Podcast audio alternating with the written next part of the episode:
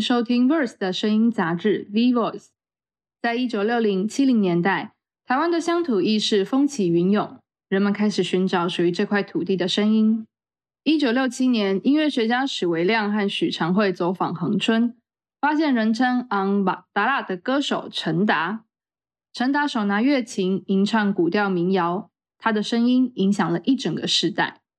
音乐人陈明章在听到陈达的音乐之后，向国宝民谣大师朱丁顺学习恒春调。近年则致力于在家乡北投推动乐琴技艺的传承。从二零一八年开始，由屏东县政府与恒春小镇举办的半岛歌谣季，投入歌谣的传承、跨界与创新，让来自南方半岛的歌声更悠远的传唱出去。音乐人陈明章形容。陈达的音乐改变了他的人生。我中二年级开始学拉开始吉他，那后来再慢慢，一九七零年，那时候拉开始的吉他再转向转向电吉他去，转向电吉他像比如说三 D 啦、哦、奥卡咯那些东西，就就慢慢引进台湾来。然后高中的时候就开始就整个就投进去古典吉他跟民谣吉他，啊，当兵在玩弗拉门戈吉他，啊，所以那个时候那个时候那个时候其实琴已经弹得很好。真的是听了陈达以后就开始反思，说明明就是台湾的东西，我我用很多西洋的那个和声，你的用不进去，就是加起来就不会好听嘛。改变了我对整个和声学的观念。啊，一般我们我们从西方的巴哈的三和声开始，懂一说雷巴拉嘛，三个音做一个组合嘛。啊，乐器只有两条弦，然后它可以玩出来的东西跟西方完全不一样。而且听了陈达弹了以后说，哇，怎么可以这样玩呢？吓一跳啊！就就这样就自己去买一支乐琴回来乱弹。我如果没有听到那个，我大概这辈子不不会改变那么大。哎，当兵退伍后嘞，我都开始，我开始去啦。嗯。呃，云游四海啊，哦，云林五天罗家族学南管跟车鼓。嗯嗯。啊，一九九二的时候，九三的时候，二九二九三去跟庄敬才哦，我一块二人塞啊，盖学八卦甲歌语啦。我做一九九二做旭梦人生的时候，我整个跟李天禄的家族都在那个老师府那边，我每天看他们在玩呐。为了去霸关玻璃啊，所以其实是耳濡目染，开始开始寻找这些东西。本来就跟胡德夫很好了嘛，他常常会讲一些他们的贝兰族的故事，还有整个原住民的音乐。然后后来就是自己去搞找那个高医生的资料，然后又又再去学那个陆森堡的东西。哎呀，然后还有阿美族的那个国音兰，整个的大面积开始自己去寻找台湾的根，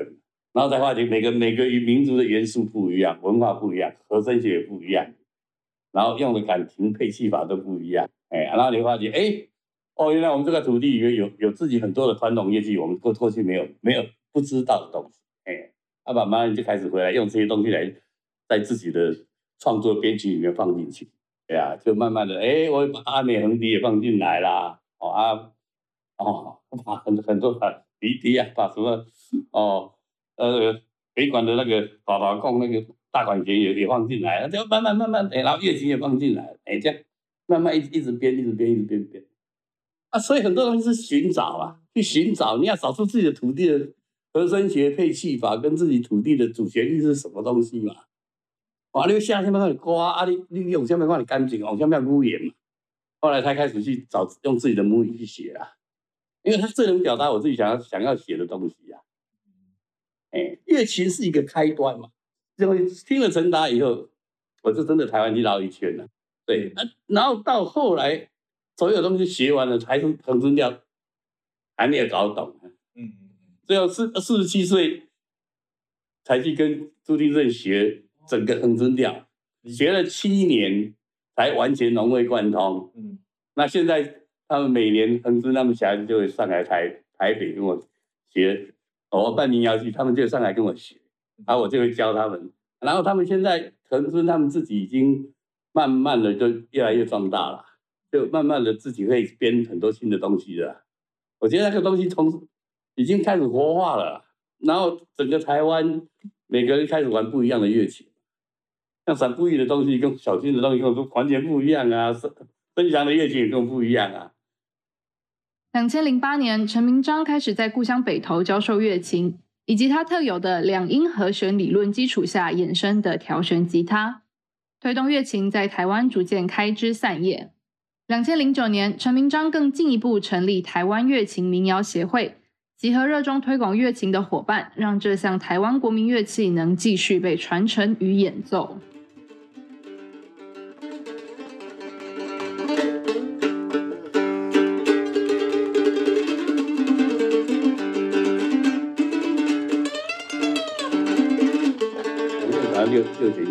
所以是因为是这样子啊，所以这样子从二十岁开始到现在，我整个这样摸了大概四十四十五年了，啊，实际上用一辈子在玩这个东西呀，啊，所以我刚刚讲说，以前没有人要相信啊，说哦，这是南管的南管和声，是三弦和声，有没有？没有人要相信，现在大家现在孩子都在跟我学了，哦，呃，他以前说哦，这乐琴。这阿公阿妈的东西好难听啊！现在没有年轻年轻一代会弹乐器，算很厉害。啊，一个一个一个转机都回来了。陈明章在两千零七年举办恒春民谣进香团之后，次年屏东县政府举办的风雨潮国际畅游节，成为日后恒春国际民谣音乐节的雏形，并在二零一八年更名为半岛歌谣季。对于两位策展人 Jason 和 Summer 来说，走进地方为歌谣季策展，更像是不同时代间对土地认同的传承。真的没有想过自己会做音乐，这真的是事实啊！当然，就是因为以前就是学地理学的嘛，也是因为很喜欢文化类的东西，那就会觉得来到恒春半岛，其实有一个很不一样的思维，是在我以前也是一个就是大家认知的观光客，来到恒春就是就是去垦丁大街，就是去海边，对，从来没有想过我会有机会待在一个。这样的城城镇里面这么难的地方居住，对对对，然后直到就是遇到了很多音乐人啊，嗯，对，那因为我的另外一半自己也喜欢玩音乐吧，对，然后就才发现原来恒春半岛有这样子的一个过去从来不知道有恒春民谣这样的东西，对，因为我自己本来就是对于流行音乐不是那么的特别热爱，我反而就比较喜欢 country music 这种对对 blue 的东西，因为我喜欢从歌词里面去看到。大家对于土地、对于生活的情情感跟样态，那个我觉得是就像地理学一样，我们可以透过一段文字、一张图，去看到一个地方人的生活面貌一样。但是你在民谣里面，你可以透过一一句歌词，你可以投一个旋律里面去看到他们对于土地的样貌。其实我是从小就很喜欢文化艺术，但是我的家庭背景其实没有机会去接触它。然后直到我第一次出国，真的有机会是拿到全额公费证去韩国当交换学生。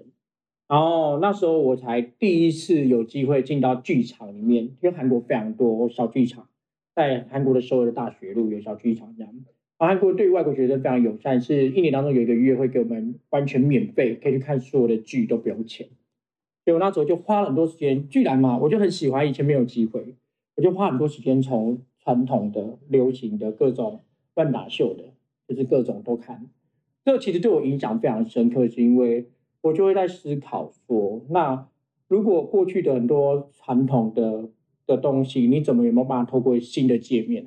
重新让更多人去认识它？对，所以那当我来到恒春半岛的时候，看到就是这样子的的的民谣，像阿妈，对，然后传承，他们其实很用心在做小朋友的教育，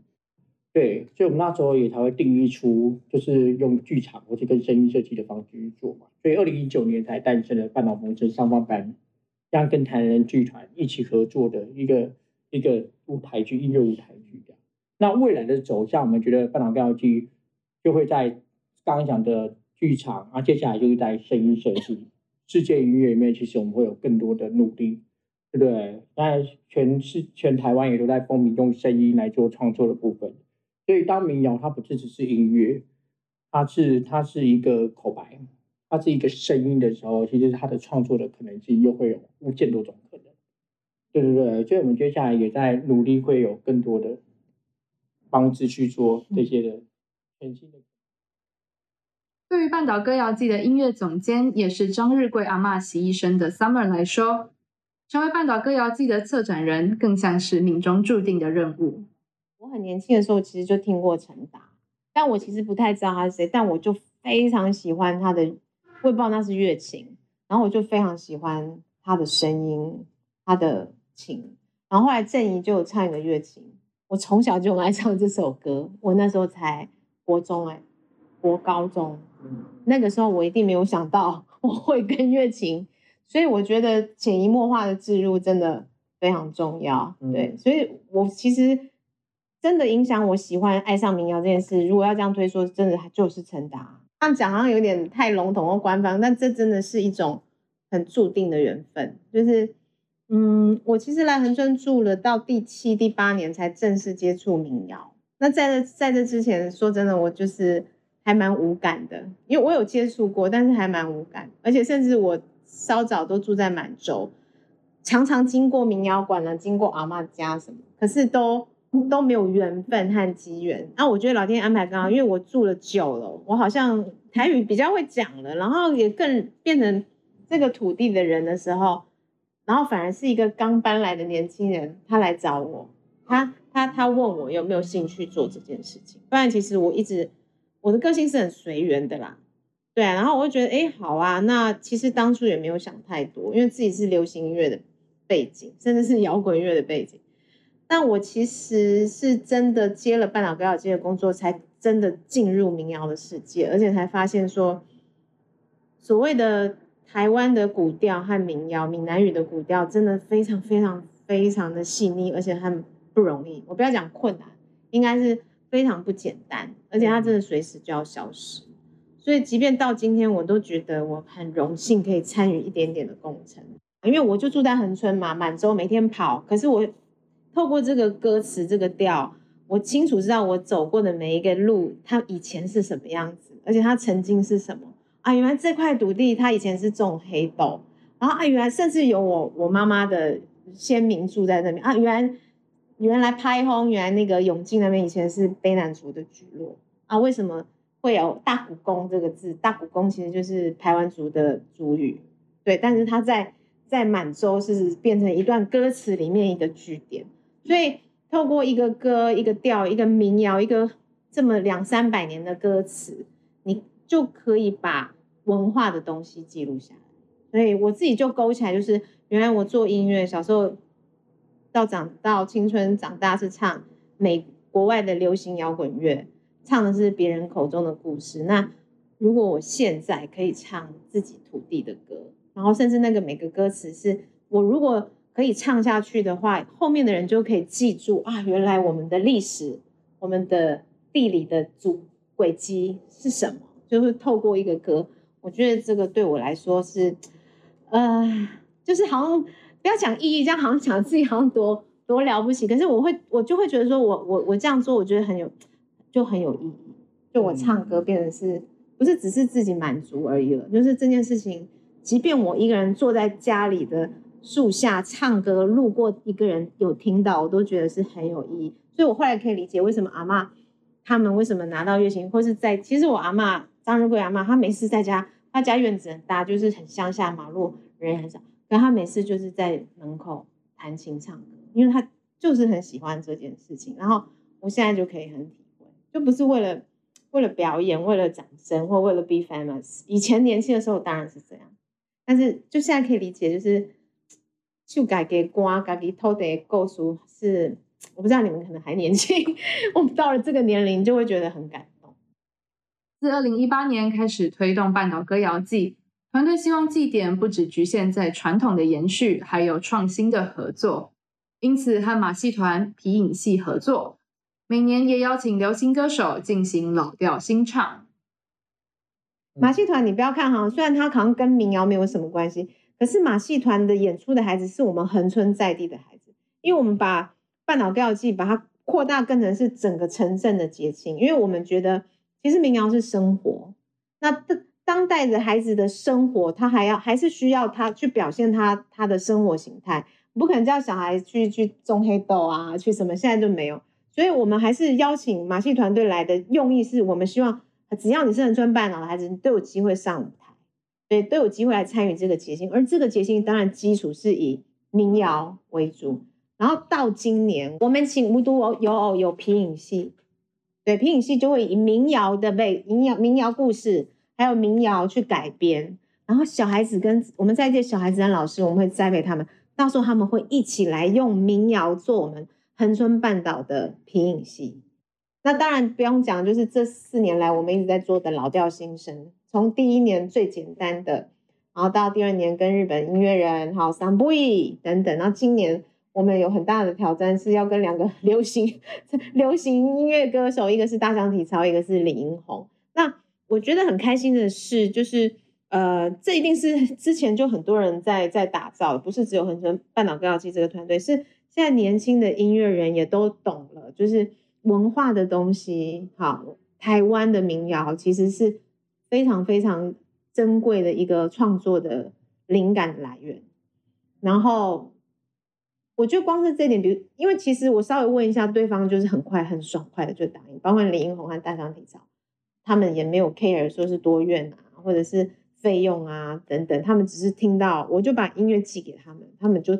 都听，然后告诉我他们对哪一哪一个民谣，他们很惊讶，说哦，原来台湾有这样的民谣，所以他们都很有兴趣要合作。我老调新生要传达的最重要的一个点就是传承，就是我如果让年轻人听到。里面有这样的元素，我觉得也就够了。因为这几这几十年来，台湾文化的复兴在原住民音乐做得很好。比如说，因为阿妹啊，她在里面唱了部落的歌，所以开始原住民文化巴拉巴拉，就是嗯，这是真的很有影响力的。一直到现在的三部一。可是当然台语歌有台语歌文化，但是台语真正的古调和老调的文化其实是已经被已经脱钩了。那我希望透过这些。有名的年轻音乐人有影响力，他再把这个古调放回去，也许在一万个听众里面有有三四位年轻人听到了很喜欢。其实这东西它就是有影响力。你看我不贪心哦，三四个音乐人的年轻人，他就有可能，比如说就把古波坡这么难理解和这么这么快消失的声音，他就有可能再传承下去。所以这是我我要做的意义，所以我不会要求他们说要唱啊，要用的一样，因为不可能，那个是骗人的。除非他跟我一样开始进入学习民谣的系统，但是他只是拿了一个素材，希望让这个声音让更多人听上去，这是我呃希望达到的目的。对，对外团队邀请国外音乐人合作，对内则延续千人传唱的传统，串联学校协会和在地音乐人。动员上千人参与，号召超过二十个单位，一千零一十名在地人共同排练。然后今年节目呢有一些蛮大的制作啊，就是今年节目最大的制作应该就是跟美国漫威电影的作曲家，对《冰与火之歌：权力游戏》的作曲家对 Bob 一起合作。对，那这个基础是在，因为我们呃之前都有把阿妈的声音做成线上的数位资料库了，所以我们呃就把这些资料库寄给 Bob。对，然后他就选了蛮多他喜欢的民谣歌曲，重新透过交响乐的方式去把它整个编曲。对，对对对，那这个也是一个我觉得很跨国性去做一个世界音乐的一个作品，对不对？让民乐民谣之间走进国际的可能性，这样。然后最后创作出来的的的曲也由台北爱乐，对，现场会是有六十人编制，对，管弦乐、铜乐、然后打击乐全部对都会同时出现。这是这是外地人做出来的对于民谣的重新诠释，但是在地还是有一个传统的诠释，就是千人传唱。我们还是让一千零一十位，总共有二十一个学校，一千个人会来参与这个合唱的合唱。会原因是因为我要把这两件事情的量体一起做到平衡，就是我们不希望就是当然外面的诠释地方，他们有一个方法做的很绚丽、很漂亮，但是。在地的东西虽然朴实，但是他当他是一群人一起完成、一起一起一起唱的时候，即使他不是多特别多多多多多多转移多新的方法，但是完成一起完成这件事情，确实也是有一个很棒的意义跟重量。嗯，所以我要让这两件事情的重量是等对等的。是，所以我们在这个节目里面，没任何节目里面考量都很设计，就是在地人的参与跟这个节庆的背后意义到。对，带给恒春半岛的的的年轻人或是小朋友怎么样的的的的意义讲？那我想要做个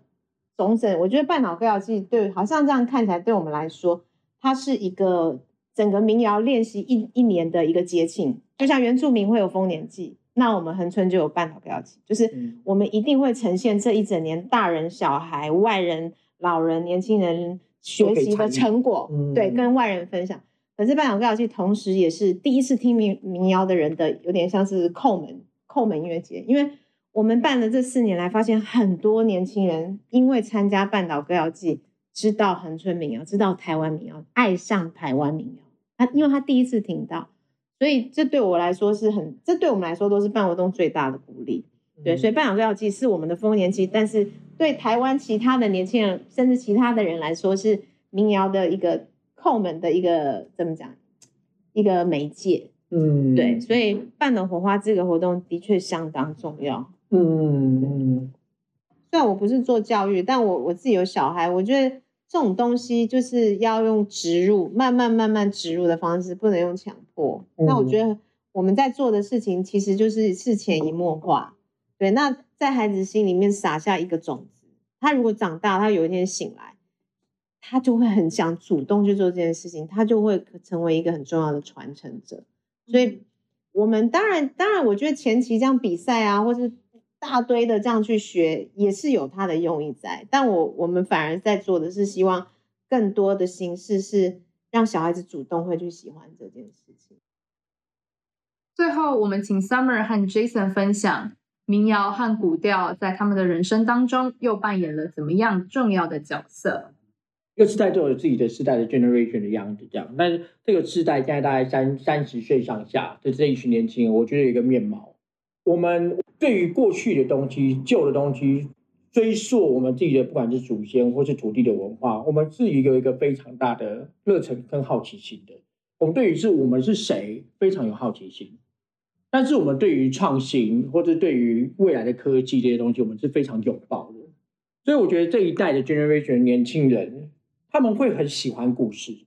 不管是透过声音的故事，不管是透过文字的故事，我们对于这些东西是非常向往的。对，所以我自己会，我自己，哦，你刚刚这个问题，我就会觉得，呃，我自己会觉得，台湾的世代，呃，进入到了一个是我们，呃，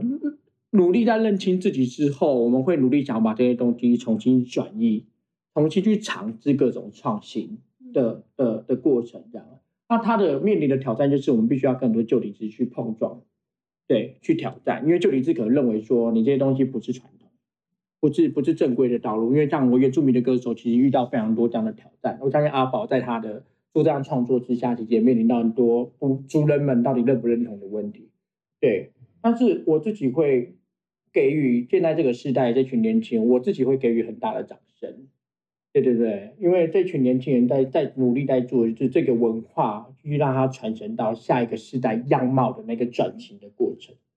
对对，虽然是很多碰撞，但是我们现在在做的所有的方法都是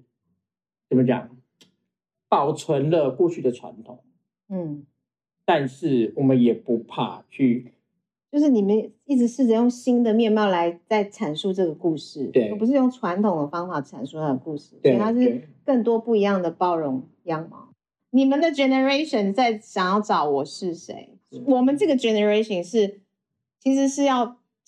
自由。我的 generation 就是刚好真的是就是六零，我是六零的，六十几年次，一九七零的，对，之后的这个 generation 正想要做做自己。我们想要认认可自己，所以我们先要找自由。所以那个年代，我的年代是玩乐团最最澎湃的时候，参加过什么春娜啦，还有春那个叫什么海洋音乐季啊、野台什么时候？那个时候的年轻人就是拼拼着命要摆脱束缚，然后完全的突破，然后完全的做自己，证明是我可以。所以大家都在玩摇滚乐，可是。我发现我这个同年代的玩乐团的人，就是就开始在想要做自己以后，回头反而想要知道说，嗯，想要找一个认可自己的地位，对，但是又不知道要用什么方法，对，然后又接续他们下一批年轻人有一批出现，有兴趣想要知道我是谁，所以这几年来，我们大家有发现很多年轻音乐人开始唱台语歌。啊，包括娃娃的国语台语混的歌，还有很多人就是乐团也会放台语歌，就是开始有这个融合。我觉得从音乐的观点来看，就是连音乐人，就是从我这个 generation 跨到这个年，跨到这个 generation，我们好像都开始得到自由以后，就开始要找说，哎，那我是谁？我现在有权利可以找做我自己喽。那那那我是谁？我要做什么？对，所以如果专问这个问题，其实。就很符合为什么我心里的答案。其实你我看到这个问题，我我是一个很直觉性的人，我直觉的答案就是，你就是做真实你心里想要的声音。对，就是代表这个世代的声音，最好的方法就是你自己心里的声音。对，这个虽然有点笼统，但我觉得这这这个对我来说，现在来说是一个很重要的答案，就是你现在这个阶段，你你你是谁，然后你想要哼出什么样的调，甚至你觉得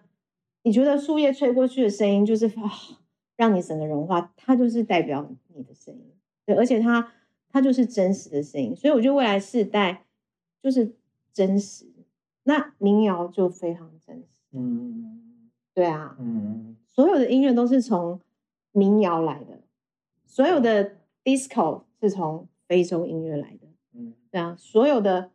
所有的爵士乐是从蓝调音乐来的，嗯，对啊，就是不断的包装包装包装，现在不断的在在拆拆拆拆拆，然后最后都可以存在，但是它 base 在一个东西就是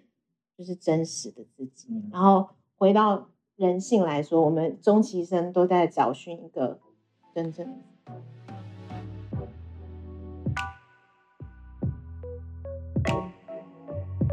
感谢您的收听。本集内容从 Verse 第十期 Cover Story 岛屿南方的音乐之旅延伸，欢迎搭配杂志一同阅读。本节目由 Verse 制作出品，总编辑张铁志，制作人剪接陈香景，协助制作麦恩，采访者庄运莹、吴哲夫，受访者陈明章、Jason、Summer，后制江元宏。如果你喜欢这个节目，欢迎分享给更多朋友听见，也欢迎到 Apple Podcast 给我们五星评价。